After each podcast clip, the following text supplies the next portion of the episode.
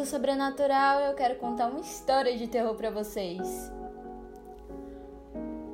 Depois que perdi minha licença de veterinário por coisas particulares sobre maus tratos, estava literalmente desempregado e precisando encontrar alguma coisa antes que fosse expulso do apartamento no qual vivo sozinho. As propostas não estavam boas o suficientes para me manter e as coisas pareciam piorar. Porém, uma carta chegou com a proposta estranha, prometendo pagar três vezes mais do que eu ganhava, além dos planos de saúde e vale-refeição.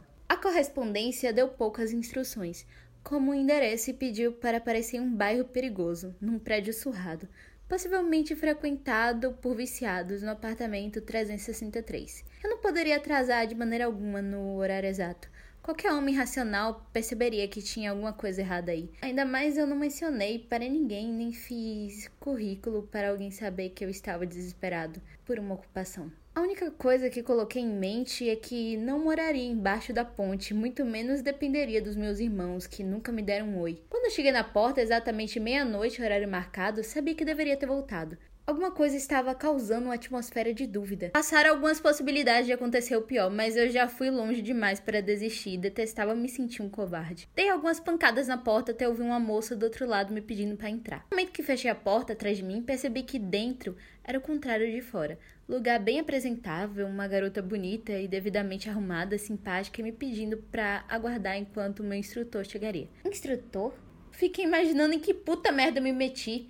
Em vida, o meu melhor amigo sempre dizia que nós não devemos aceitar nada sem saber ao pé da letra no que estamos nos envolvendo. A recepcionista ficava fazendo algumas anotações e a lâmpada em cima das nossas cabeças oscilava algumas vezes enquanto os insetos davam pancadas em barulhos torturantes nela. Sabia que eu não deveria estar nesse lugar e quando apoiei os meus braços para me levantar, a porta abriu. E um homem alto com cabelos grisalhos, voz bem outrora, mas um porte físico de alguém que cuidava bem do corpo, entrou. Falou com a moça, tentou colocar o seu sobretudo próximo da porta e me observou por alguns segundos. Estão contratando crianças agora? Disse ele com um tom decepcionado e debochado, como se eu não estivesse próximo e o ouvindo. Garoto, levante-se e vamos conversar. Ele havia saído e a moça me desejou boa sorte e disse que no começo é difícil lidar com os bichos vagando nas ruas tarde da noite, mas eu me acostumaria. Agradeci com cordialidade desajeitada, deixando-a sozinha. O seu carro estava nos esperando na porta, era como qualquer outro veículo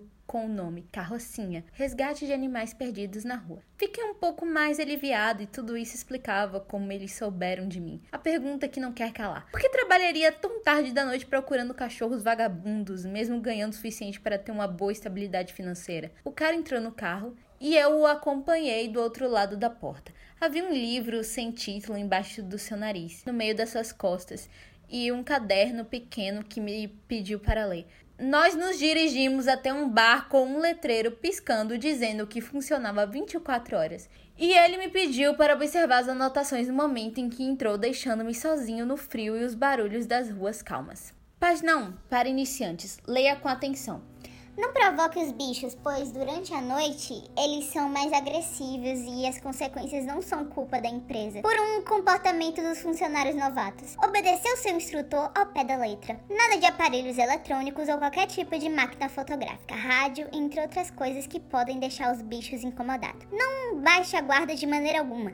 Seja um bom profissional que irá se dar muito bem. Agradecemos por ler. Página número 2, em branco. Todas as outras em branco. Um caderno com regras, coisas ridículas e que não existe nenhuma explicação para eu vir aqui lidar com bichinhos perdidos dos seus donos ou vagabundando e espalhando lixos na rua. Fiquei girando os meus polegares na minha cabeça para aliviar o estresse.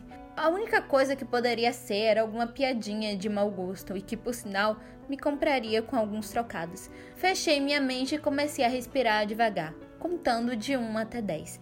Mas logo pancadas no vidro, nas costas dos dedos, mostraram o velho me pedindo para abrir os olhos e não dormir, mais uma vez debochando de mim. Garoto, recebemos um chamado. Espero que esteja pronto. Apenas me obedeça e vai dar tudo certo. Apenas mais um destes vagando nas ruas e precisamos cuidar o mais rápido possível. Antes que faça besteira consigo mesmo ou contra outras pessoas perdidas nessa madrugada. Ele disse tão grosso quanto estávamos dirigindo, eu disse o meu nome e ele ignorou, me chamando por garoto mais uma vez. E apontou para a parte da frente do carro, mostrando um óculos e disse que eu precisava usar. Tratava-se de mais um óculos, como um outro com lentes escuras. Que tipo de doido usa esse tipo de coisa à noite? Tentei questionar, mas ele pareceu aborrecido e me mandou obedecer. Sem dizer mais nenhuma palavra depois disso, finalmente chegamos a uma localidade que parecia um parque abandonado. As correntes do balanço ficavam rangendo com o vento, vários lugares pichados e destruídos por vândalos, e no canto havia um garoto com os pés cruzados brincando na terra naquelas caixas de areia de praia. Chegamos, novato, à sua primeira experiência no nosso serviço da carrocinha noturna. A forma que ele disse pareceu irônica, mas o seu semblante estava sério demais, olhando aquele garoto cantarolando e espalhando um monte de terra próxima dos seus dedos dos pés, segurando uma pá de brinquedo e arremessando para cima. Cadê o cachorro? Vocês disseram que nós cuidaríamos de animais perdidos, mas não de crianças. Eu não sou esse tipo de cara estranho que mexe com garotos solitários. Logo ele me interrompeu. Disse para não fazer movimentos desnecessários e não falar besteira diante dessa situação. Percebi um desconforto e a forma que estava incomodado com a situação na qual nós nos encontrávamos. Acha mesmo que se nós disséssemos nos anúncios de que se tratava teríamos funcionários aqui? Estou há muito tempo aqui e dificilmente alguém permanece nesse serviço. Todos desistem ou alguns desaparecem. É melhor continuar a partir de agora, porque você já está fazendo parte. Obedeça pelo menos o primeiro turno noturno e amanhã caia fora, garoto. Uma ameaça começou a se formar e não teria como escapar. As ruas estavam sem almas caminhando e ele me pediu para lhe seguir mais próximo do garoto, que nos observou logo em seguida. Eu estava segurando um saco grande com um cheiro semelhante a raízes da floresta. Estava me sentindo ameaçado demais para gritar ou fugir. E logo o garoto jogou a pá de plástico, sabendo o que estava acontecendo e o que se desenvolveria a partir de agora. Ele transmitiu uma maneira diferente de se pronunciar, não como um menino assustado diante de dois adultos ameaçadores invadindo seu espaço. Olá, Sr. Blaney. Mais uma vez você vai me arrastar para aquele lugar? Logo em seguida apoiou suas mãos nos joelhos para se levantar, limpou a terra que estava no seu short e começou a me estudar. Droga, me mandaram um novato. Ainda mais um garoto tão jovem para se deparar com uma dessas rebeldes fusões. Disseram que era um filhote, mas não esses espertos. Ele ficou murmurando para si mesmo, pronto para o ataque com seus joelhos dobrados e braços em alerta. Senhor, Eu disse virando o rosto e ignorando a presença do menino encurralado por nós dois. vou embora. Não foi para isso que eu cheguei até aqui e não irei ficar intimidando crianças. Você tem uma fragrância diferente. Não é de medo. O que acha que está fazendo ignorando a minha presença, seu merdinha? Não vi seus passos pisando nas folhas mortas das árvores. Ele se aproximou com muita cautela e estava diante de nós. Logo em seguida, o velho colocou a mão nos meus peitos, nos afastando e me pedindo para usar os óculos. Sabe quando eles dizem que nós ficamos com adrenalina no corpo em momentos de perigo? Foi exatamente isso que aconteceu. Nós havíamos dado passos suficientes para longe da criança, tão imóvel quanto um boneco sem vida. Ela permaneceu nos examinando, em sua posição de alerta e aborrecido com meu comportamento. O velho me disse para não tirar os olhos do nosso serviço, então posicionei aquele objeto no meu rosto.